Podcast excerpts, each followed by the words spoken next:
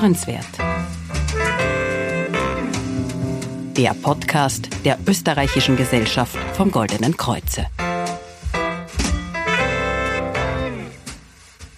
Herzlich willkommen bei Hörenswert. Mein Name ist Denise Seifert und gemeinsam mit unseren Expertinnen und Experten möchte ich Ihnen neben vielen Informationen vor allem viele Anregungen für Ihr persönliches Wohlbefinden geben.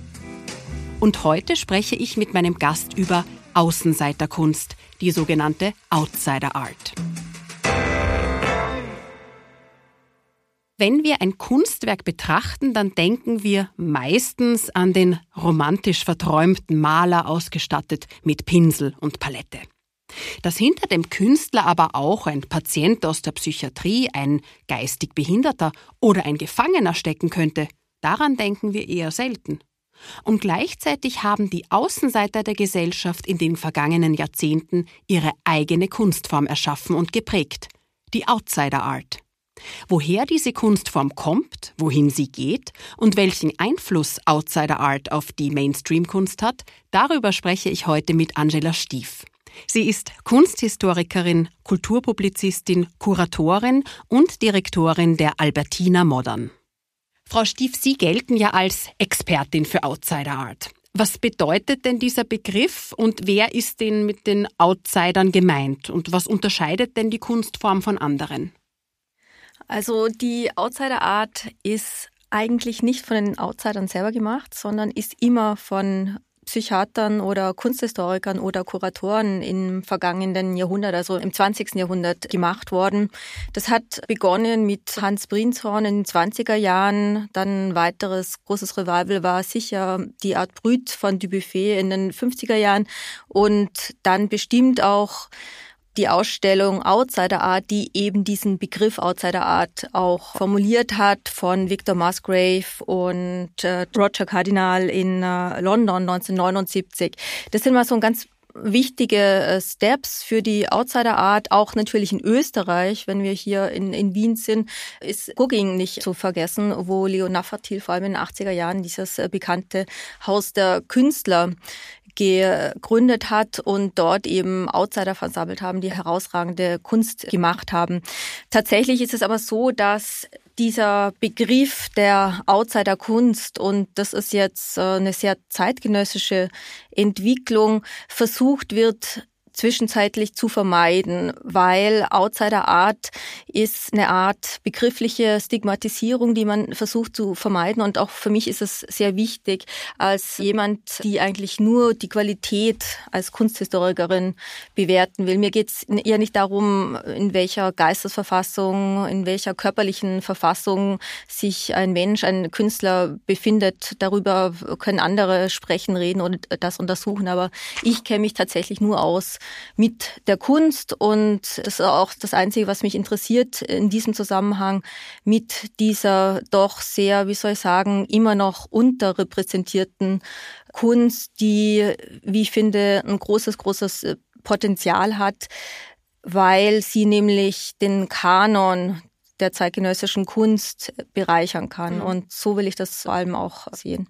Ja, also auf die Bereicherung, auf den Einfluss auf die Mainstream-Kunst, wie ich sie vorher genannt habe, da kommen wir dann später noch zu sprechen. Aber wenn man jetzt diesen Begriff Outsider Art, auch wenn Sie gesagt haben, dass der eigentlich eher abwertend ist, aber wer ist denn mit den Outsidern gemeint? Wer sind denn die Außenseiter?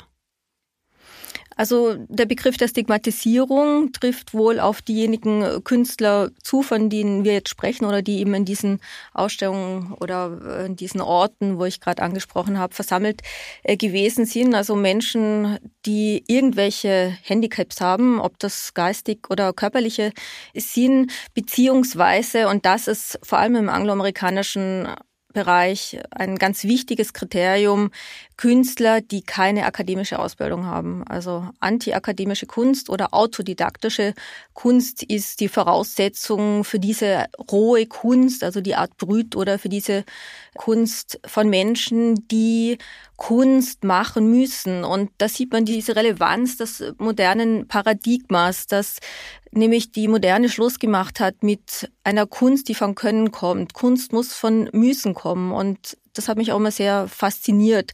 diese Obsession, die zur Mission geworden ist von Künstlern, um ihre Arbeit zu machen, das war sehr authentisches. Das hat mich immer bewegt und das schwingt natürlich in den Arbeiten, die man sieht, mit, ohne oftmals die Personen zu kennen. Mhm. Die Outsider Art oder Art Brüt ist ja lange Zeit von Leuten, die Kunst mögen oder gesammelt haben, belächelt worden. Hat sich dieses Bild verändert mittlerweile von den Künstlerinnen und Künstlern? Ich würde sagen, es gibt immer wieder so Höhepunkte eben in der Geschichte, die ich eben angeschnitten habe, von Prinzhorn über Dubuffet bis äh, Nafratil, wo diese Kunst sehr breite Akzeptanz erfahren hat. Es gibt wichtige Museen auf der Welt, die sich nur dieser Art von Kunst widmen. Und es gab zum Beispiel auch 2013 eine Venedig-Biennale von Massimiliano Cioni kuratiert, die ein Projekt begonnen hat, das mich sehr interessiert, das ich auch in Ausstellungen verwirklichen will, wo Inside und Outside Art sich gegenseitig befruchten, wo Künstler, die sozusagen dem Etablissement, dem Kanon untergeordnet werden, sich treffen mit Künstlern, die eben in diese Rubrik der Außenseiterkunst fallen würden. Und ich finde, Außenseiterkunst muss bestehen mit Insiderkunst. Mhm. Und das kann sie. Und das ist das Interessante und Schöne, wenn man das sehen kann. Die Kunst äh, selber, würde ich sagen, hat in Zeiten wie diesen, wo eine erhöhte Sensibilität in Bezug auf politische Korrektness herrscht und ein ganz neues Bewusstsein, was Diversität angeht, ein sehr, sehr großes Potenzial. Nur möchte ich das eigentlich gar nicht als modische Art und Weise äh, des Kuratierens jetzt besonders betont haben wollen. Ich glaube, die Zeiten aber für eine Akzeptanz und für eine Öffnung sozusagen der, der doch relativ äh, engen, fast konservativen Grenzen, was die zeitgenössische Kunst betrifft, sind tatsächlich gekommen. Mhm. Ich möchte da gleich einhaken beim Kuratieren. Sie kuratieren ja selbst auch und seit ein paar Jahren auch die Ausstellungen der österreichischen Gesellschaft vom Goldenen Kreuze, die im Schnitt ja zweimal im Jahr in den Räumen des ÖGGK stattfinden. Warum haben Sie sich denn dabei auf die Outsider Art konzentriert? Das war eine gemeinsame Entwicklung mit der Generalsekretärin der österreichischen Gesellschaft vom Goldenen Kreuze, Erika Sander, wo wir eben anhand der Statuten dieser über 125 Jahre alten Gesellschaft uns überlegt haben, wie wir denn am besten Kunst hier auch verankern können in den neuen Räumlichkeiten der österreichischen Gesellschaft in der Kärntner Straße, die wirklich sehr geeignet aussehen äh, für Ausstellungen. Und in diesen Statuten ist eben neben der Gesundheit eben auch die Kultur verankert. Und deshalb war es für mich relativ naheliegend. Ich bin Kunsthistorikerin und äh, Kuratorin für zeitgenössische Kunst, habe mich aber immer wieder sehr intensiv eben mit den sogenannten oder nicht sogenannten Outsidern beschäftigt. Also es war auch immer so ein Steckenpferd, das mich immer und permanent äh, begleitet hat.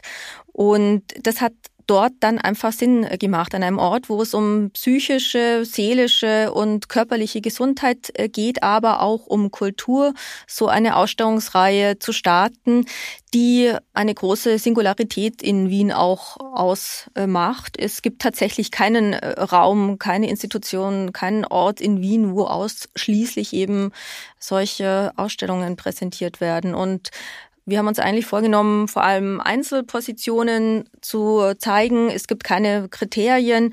Also ist es egal, ob der Künstler oder die Künstlerin noch lebt oder schon vielleicht verstorben ist oder ob sie national oder international sind, weiblich oder männlich, wie bekannt oder wie unbekannt. Das spielt bei uns alles keine Rolle. Also uns ist es nur wichtig, dass die Kunst herausragend ist und dass die Kunst einfach ein großes Potenzial noch ähm, bereithält. Und das ist eine Art und Weise, wie ich sehr gern auch immer kuratiert habe, beziehungsweise auch das, was mich begeistert am Kuratieren. Das heißt, ich bin vielleicht auch so eine Art Trüffelschwein und suche nach den Perlen oder den Trüffeln äh, im Walde, die es tatsächlich in sehr vielen Bereichen der Kunst gibt und eben auch in diesem Bereich. Sagen Sie, die Perlen und Trüffel, welche wären das dann da noch in Österreich zum Beispiel? Also Sie haben vorher die Guggenheim-Künstlerinnen angesprochen. Welche gibt es denn da noch? Also ich kann Ihnen zum Beispiel jetzt auch sagen, was wir da gezeigt haben. Wir haben einen österreichischen Künstler gezeigt, der mich sehr fasziniert, den ich großartig finde. Eigentlich ein Feminist und äh, ein grüner Avoir la, la Lettre, Josef Karl Redler, ein Künstler, der um die Jahrhundertwende, also vom um 1900 herum äh, gelebt hat, tatsächlich auch in einer psychiatrischen Anstalt war, vorher Porzellanmalermeister gewesen ist und der dann vielleicht sogar, so absurd es klingt, in diesem Ort, wo er so ausgeschlossen gewesen ist, die Ruhe und die Zeit gefunden hat, diese herausragenden Papiere. Er hat äh, rund 3000 Arbeiten gemacht, die er von der Vorder- und der Rückseite bemalt, bezeichnet und beschrieben hat und wo er auch seine ähm, höchst spezifische Einstellung immer wieder schriftlich geäußert hat. Und der ist zum Beispiel eine riesige Perle in Österreich. Es gibt viele Arbeiten, die gefunden worden sind, weggeschmissen gewesen sind, auf dem Müll gefunden worden und gerettet worden sind. Es befinden sich jetzt viele in diversen Museen bei Privatsammlern und so weiter, wo ich weiß, dass von Josef Karl Redler international wichtige Museumsleute sich um den reisen und dem kann ich wirklich eine große Zukunft noch prognostizieren. Aber es gibt natürlich ähm, neben Gugging, also von Gugging ist, also August Wahler ist natürlich ein Star, wenn man so einen Künstler wie August Wahler, dem seine großformatigen Malereien neben die von dem Gegenwartskünstler, der so bekannt geworden ist in den letzten Jahren, Jahrzehnten, Jonathan Mese stellt, dann ist das einfach eine Kombination, die ist mindblowing, so wie ich finde. Und da sieht man nicht, ähm, wer ist jetzt in und wer ist out und wer ist who is who oder es gibt aber auch andere, jüngere Positionen, wie zum Beispiel Wolf Georg, der diese wilden Tiere schnitzt. Traumhaft, wirklich, wirklich ähm, auch erschreckend. Manchmal sind es Skulpturen. Und was ich besonders schätze, ist die Arbeit von Elisabeth Kundner von Wertart, die Leiterin, die im zweiten Bezirk diverse Künstler, betreut. Also es ist eine Tagesbetreuung vom Sozialfonds Wien. Und da habe ich momentan in der österreichischen Gesellschaft vom Goldenen Kreuze drei Positionen ausgestellt. Das sind Susanne Kutzma, Susanne Dixon und Ingrid Lechner. Diese drei Frauen machen tolle Arbeiten, machen Stickereien, machen Arbeiten, die ganz bunt sind mit Farbstiften, mit Kreide, die eine Lebensfreude und eine Energie versprühen, die mich jedes Mal, wenn ich die Ausstellung betrete, total erfasst. Mhm. Sie haben es vorher angesprochen, als Sie den ersten Künstler genannt haben, dass die Werke in einer psychiatrischen Anstalt entstanden sind. Und eine Reihe von Institutionen, die Menschen mit Behinderung oder mit Beeinträchtigung betreuen, setzen ja die künstlerische Betätigung im Rahmen der Therapie ein. Sagen Sie, welche Auswirkungen hat denn das jetzt vom gesundheitlichen Aspekt her auf die Menschen? Und ab wann gilt etwas, was dort entsteht, als Kunstwerk? Also das ist natürlich eine interessante Frage, die ich nur bedingt, also zumindest den ersten Teil beantworten kann, da ich aus der Kunst komme und in Bezug auf die psychische Gesundheit nichts sagen kann und auch nicht will. Also da bin ich einfach ein totaler Laie. Das heißt, ich kann nur schauen, welche künstlerische Qualität hier vorherrscht und was das bedeutet äh, für Menschen, sich auszudrücken, nicht über die Sprache, sondern eben über den Farbstift, den Bleistift, den Pinsel oder Holz äh, oder gefundene Medien, was auch immer. Das ist natürlich schon immer auch Thema, nur ist das relativ äh, schwer herauszufinden. Was ich merke, ist, dass Künstler wie zum Beispiel Tim Terwal, ein niederländischer Künstler, der momentan Mitte, Ende 30 ist, den wir auch in der österreichischen Gesellschaft vom Goldenen Kreuze ausgestellt haben, der Autist ist und der höchst minutiöse, höchst präzise, kleinteilige, herausragende Zeichnungen macht von Science-Fiction-Landschaften, von Industriegebäuden, Innen-, Außenansichten, äh, Stadtlandschaften, die er mal kurz gesehen hat, die noch in seinem Gedächtnis sind und die er aus dem Gedächtnis heraus dann zeichnet, obwohl das vielleicht vor zwölf Jahren gewesen mhm. ist, wo er diese Szenerie, diese Landschaft erblickt hatte. Ich habe dann eben gemerkt bei solchen Künstlern, also Tim Derweil hat relativ viel Aufmerksamkeit innerhalb dieser Outsider-Art-Szene erhalten hat, ein Cover gehabt von der bekannten Zeitschrift Raw Vision zum Beispiel. Und man merkt dann, dass solche Künstler natürlich schon einen Aufwind bekommen. Also durch diese Akzeptanz, durch diese Anerkennung, durch diesen Erfolg auch im Markt, im Betrieb der Kunst. Und das verleiht bis zum gewissen Grad äh, Flügel, aber das ist auch ganz normal. So geht's uns doch allen, denke ich mir. Und sowas zu sehen ist aber natürlich schön. Und wo sind diese Werke von Tim Tawal entstanden, die ersten? Er hat sehr lange Zeit mit seinem Vater zusammengewohnt, ist jetzt eben auch so weit psychisch stabilisiert, dass er allein wohnen kann. Also als ich ihn zuletzt getroffen habe, hat er mir erzählt, er kann auch gut reden, dass er da jetzt eben ausziehen wird. Vater war, glaube ich, gar nicht so ähm, wahnsinnig erfreut darüber. Und die Arbeiten hat er damals zu Hause gemacht, dort, wo der Vater gelebt hat, wo er mit seinem Vater gelebt hat. Er hat auch bei uns als sogenannte performative Einlage bei der Ausstellungseröffnung übrigens gezeichnet. Und es war faszinierend. Er zog sich da zurück in eine Ecke, konzentrierte sich in diesem ganzen Rummeln, dem Wirbel einer Ausstellungsvernissage und zeichnete vor sich hin. Also man hat wirklich gesehen, wie er sozusagen die Außenwelt ausblenden kann, das, was wir gar nicht können, wenn man da im Mittelpunkt steht, weil man der Künstler der Ausstellung ist, der alle Arbeiten hier beigesteuert hat, der nimmt sich da einfach aus dem Geschehen so raus und vertieft sich in seine Tätigkeit. Und das finde ich toll. Da merkt man auch, was es auch für ein Talent ist, ja, diese Möglichkeit zu fokussieren, zu konzentrieren und so weiter. Der sitzt teilweise zwölf Stunden am Tag da und zeichnet. Das können wir doch alle nicht. Wir brauchen unsere Pausen, wir brauchen unsere Unterbrechungen, unsere Exits, was auch immer. Also diese Menschen haben Talente, die wir vielleicht einfach nicht haben. Und was auch daran klar wird, ist, dass die Sprache nur eine Möglichkeit ist, sich auszudrücken. Und viele Künstler sind sehr sprachbegabt, aber manche auch gar nicht. Und das müssen sie auch nicht sein. Ihr Ausdrucksmedium ist nämlich eben die Kunst und äh, das ist oftmals eben auch oder manchmal der Fall bei Künstlern, die wir jetzt als Autodidakten oder Außenseiter bezeichnen. Und vielleicht ruhen die ganz anders in sich als wir und äh, lassen sich weniger ablenken. Also ich konnte mir damals viel von ihm abschauen. Mhm. Ich meine, vielleicht könnte das ja auch ein Teil der Frage beantworten, die ich Ihnen vorher gestellt habe, welche Auswirkungen das auf die Gesundheit der Menschen hat. Ne? Und Sie haben ja ganz richtig gesagt, nicht jeder von uns hat die Sprache als Ausdrucksform und viele tiefliegende psychische, ich sage jetzt gar nicht einmal Probleme, sondern nennen wir es einfach können auch Traumata sein, ja. Die lassen sich vielleicht durch Stift und Papier oder durch, dass ich etwas forme, mit den Händen konstruiere, äh, leichter verarbeiten oder kommen vielleicht so erst auch zum Tageslicht. Na? Das stimmt bestimmt, nur vice versa möchte ich es nicht so sehen und sagen, dass gute Kunst kann nur entstehen, wenn ich ein traumatisierter mhm. oder ausgeschlossener oder unterrepräsentierter Künstler bin. Also gar nicht. Also ich bin radikal für die Aufhebung eben dieser Grenzen von In- und Outsider Art, das wäre das Ziel. Aber es gibt ja viele gesellschaftliche Bereiche, ob das jetzt der Feminismus ist, ob das äh, der Rassismus ist, also die alle unter dem Begriff der Diversity natürlich zusammenzufassen sind, die man zu Opfern stilisieren will oder auch nicht. Das, der Opferbegriff, da darf man eigentlich nie reinfallen.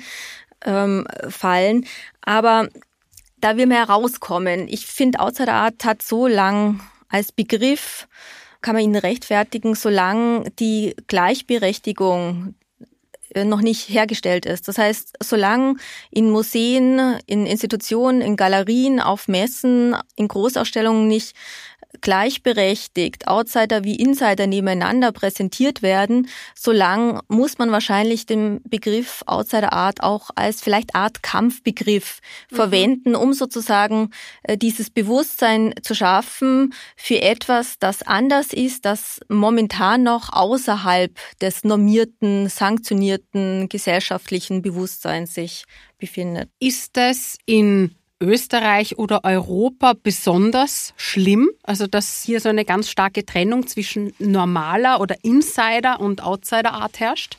Würde ich nicht sagen. Also gerade durch Cooking ist eben dieses Bewusstsein tatsächlich auch schon ein ganz anderes und es ist viel breiter akzeptiert. Und in Österreich würde ich sagen, gibt es besonders, ich weiß nicht, ob das ein Zufall ist oder ob es mir als Deutsche besonders auffällt, aber in Österreich gibt es immer wieder solche Perlenkünstler, die außerhalb der Gesellschaft leben wollen, die eben auch gar nicht in irgendeiner Weise beeinträchtigt sind, sondern die sich einfach ihr eigenes Leben so bauen und vielleicht auch große Kritiker sind ähm, des Mainstreams sind, wie zum Beispiel Paddy Friberger, ein fantastischer Künstler, der im, im Zuge der Wiener Gruppe wichtig geworden ist, hocheloquenter, intelligenter Mensch vor ein paar Jahren verstorben, hat in Österreich sowas wie die Fluxuskunst auch gemacht, neben vielen anderen Dingen. Ein herausragender Künstler ist vielleicht ein Outsider, aber es gibt jetzt keine körperlichen oder geistigen Minderbemittelungen äh, bei ihm. Aber das sind eben so Figuren, die in Österreich immer wieder auftauchen und die in den verschiedensten äh, Kunstbereichen natürlich da wichtig gewesen sind. Es gibt auch noch einen Künstler, der ziemlich bekannt geworden ist, weil ihn ein Kurator, nämlich der bekannte Harald Seemann aus der Schweiz, der auch ein Museum der Obsession mal gemacht hat, wo er Kunst und Nichtkunst miteinander konfrontiert hat und eben Outsiderkunst und Insiderkunst.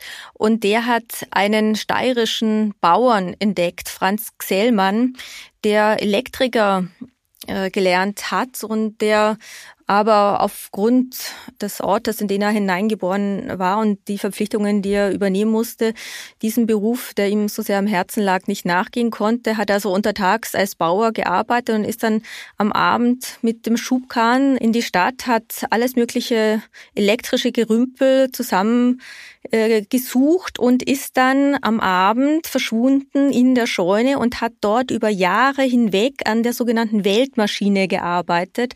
Also eigentlich eine kinetische Installation, die blinkt, die sich bewegt.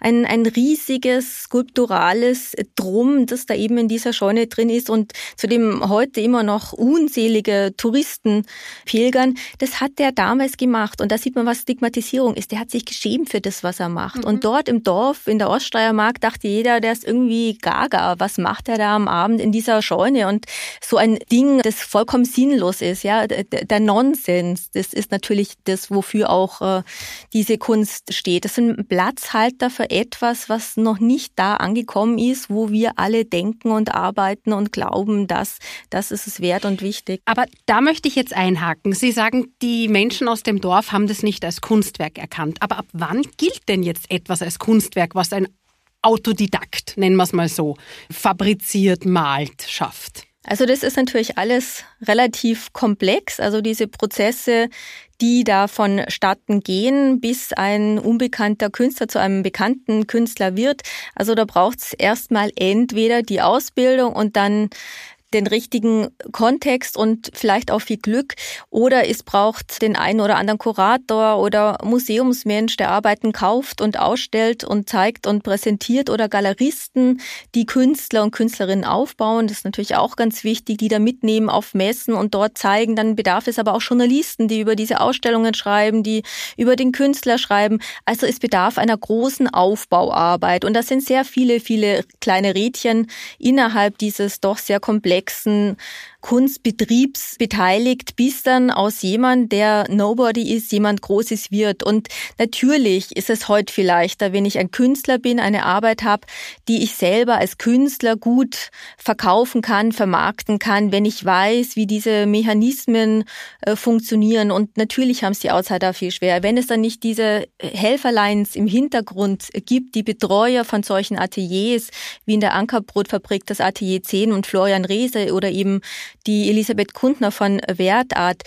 Solche Leute braucht es, damit die Künstler überhaupt diese Kunst machen können. Und dann heißt es noch lange nicht, dass da gute Kunst rauskommt. Ja? Und dann kommt der nächste, das ist jetzt der Kurator die Kuratorin, die sich dann in das ein oder andere Werk verliebt. Und viele Kuratoren arbeiten ja ganz anders als ich, die nur mit bekannten, ohnehin schon wichtigen Künstlern äh, zusammenarbeiten. Mir macht es große Freude, eben etwas zu entdecken, wo ich glaube, es hat einen Wert oder eine Qualität, die nicht nur mich äh, erfreut, sondern vielleicht auch viele andere. Mhm. Was hat denn Outsider Art für Auswirkungen auf unsere Gesellschaft? Ja, vielleicht ist es so ein Testrun für für die Erkundung der Grenzen des Normalen und Anormalen, was es akzeptiert, was es nicht akzeptiert. Vielleicht geht es auch um Toleranz, vielleicht geht es auch um einen anderen Blick, um, um zu erkennen, dass wir vielleicht alle auch gar nicht, was ist denn schon normal? Und das meine ich mit dem Platzhalter für etwas, was noch erschlossen werden kann in der Zukunft, was wir noch lernen können, was wir noch erfahren können. Es betrifft die Outside der Kunst, betrifft aber auch uns selber. Mhm. Wo sehen Sie denn die Zukunft? Werden die Outsider vielleicht einmal in diesem Inner Circle sein? Wird diese Grenze, die Sie vorher erwähnt haben, mal aufgehoben sein? Ja, also das ist das, was ich hoffe und wo es auch Tendenzen gibt, kann man auch ausmachen. Es gibt auch laute Stimmen, die wichtige Kunstkritikerin von der New York Times, Roberta Smith, die das lauthals in vielen Artikeln immer wieder gefordert hat, zum Beispiel. Aber muss auch sagen, die Neuaufstellung des MoMA in New York hat zum Beispiel eben genau so gearbeitet. Also sie exkludieren nicht irgendwo die Outsider in irgendeinem Genau, da hängen die einen neben, neben den anderen. Des ja. Museums, sondern die sind integriert und genau so muss man es machen. Und diese Gegenüberstellung ist natürlich auch so ein Check, ja, kann diese Kunst standhalten? Und ich glaube, sie kann vielfach standhalten. Vice versa heißt natürlich nicht jeder, der ein Outsider ist, dass er automatisch gute Kunst äh, macht. Das ist das riesige Missverständnis, das ich auf keinen Fall in irgendeiner Weise befeuern will. Mhm. Während unseres Gesprächs ist mir jetzt Ihre Faszination für Outsider Art aufgefallen. Was fasziniert Sie denn persönlich dran? Ist es dieses Rohe, dieses Unverbildete? Ja, also ist es tatsächlich, ist es auch etwas, was man sehend spürt oder spürend sieht und ist es schwer zu beschreiben, aber ich würde sagen, es ist dieses echte, vielleicht auch authentischer. Authentizität ist natürlich auch ein Wort, das man jetzt wieder kritisieren kann, aber dieses Machen müssen, diese Obsession und da dazu zu stehen, das finde ich fantastisch. Das können die und manchmal entstehen einfach herausragende äh, Dinge, die große Freude bereiten. Ich bedanke mich fürs Gespräch. Ich möchte es mit einem Zitat von einem sehr bekannten Künstler schließen, das ich ein bisschen umdeuten möchte. Paul Klee hat einmal gesagt, Kunst gibt nicht das Sichtbare wieder, Kunst macht sichtbar. Er hat es natürlich vollkommen anders gemeint. Sie wissen es besser als ich, nämlich über die Aufgabe von Kunst. Aber ich denke mir auch hier, die Outsider Art macht die Künstler hinter dem Werk sichtbar. Und das ist ja das, worauf es ankommt. Unser Podcast ist für Sie kostenfrei. Ihre Meinung ist für uns daher sehr wertvoll. Teilen Sie diese Folge mit Ihren Freunden, schreiben Sie uns Ihren Kommentar und folgen Sie uns auf www.oeggk.at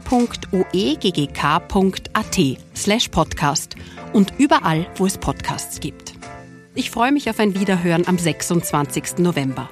Gemeinsam mit Leadership Coach und Mutter Kascha Greco kläre ich, ob Beruf und Familie heute noch immer ein reines Frauenthema sind. Bis dahin fühlen Sie sich wohl.